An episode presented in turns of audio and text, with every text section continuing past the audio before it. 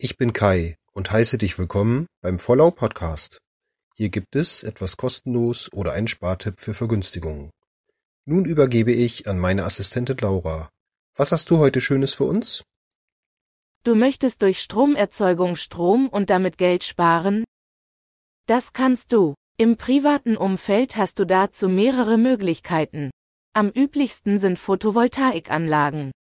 Dazu zählen auch sogenannte Balkonkraftwerke, das sind Anlagen, die maximal 600 Watt, demnächst 800 Watt, über einen Wechselrichter ins eigene Stromnetz einspeisen und selbst angeschlossen werden dürfen.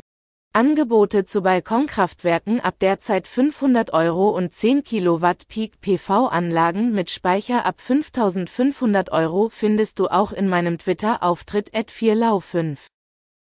Etwas ausgefallener sind Windkraftanlagen oder kleine Wasserkraftwerke oder auch Blockheizkraftwerke und Brennstoffzellenheizungen, die auch Strom erzeugen können. Weitere Informationen findest du über die Links in den Shownotes.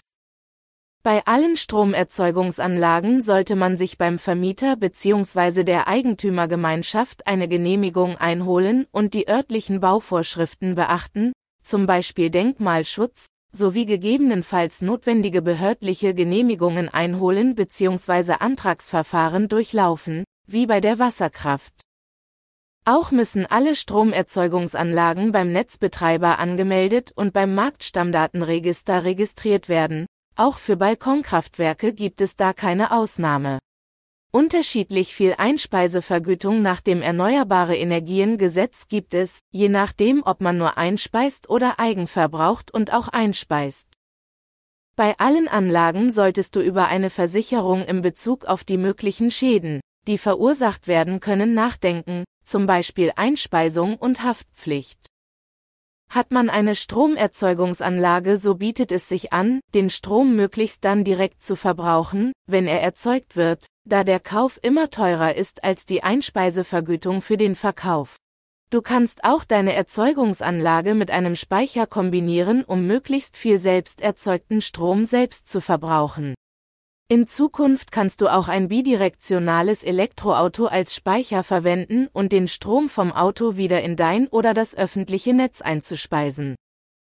Für Balkonkraftwerke gibt es derzeit in vielen Kommunen Förderungen. Eine Auflistung findest du über einen Link in den Shownotes. Für alle anderen Stromerzeugungen mit erneuerbaren Energien und auch Batteriespeicher gibt es eine Förderung von der KfW. Hierzu findest du ebenfalls weitere Informationen im Link in den Shownotes. Kai ist glücklich mit seiner PV-Anlage mit Speicher und kann noch als Tipp mitgeben, dass er sehr empfehlen kann, auf identische Namensangaben beim Stromerzeuger, Netzbetreiber und dem Marktstammdatenregister zu achten. Dankeschön, Laura. Habt ihr noch einen Tipp für mich? So schreibt mir gerne eine E-Mail an vorlau.gmx.de. Tschüss, bis zur nächsten Folge.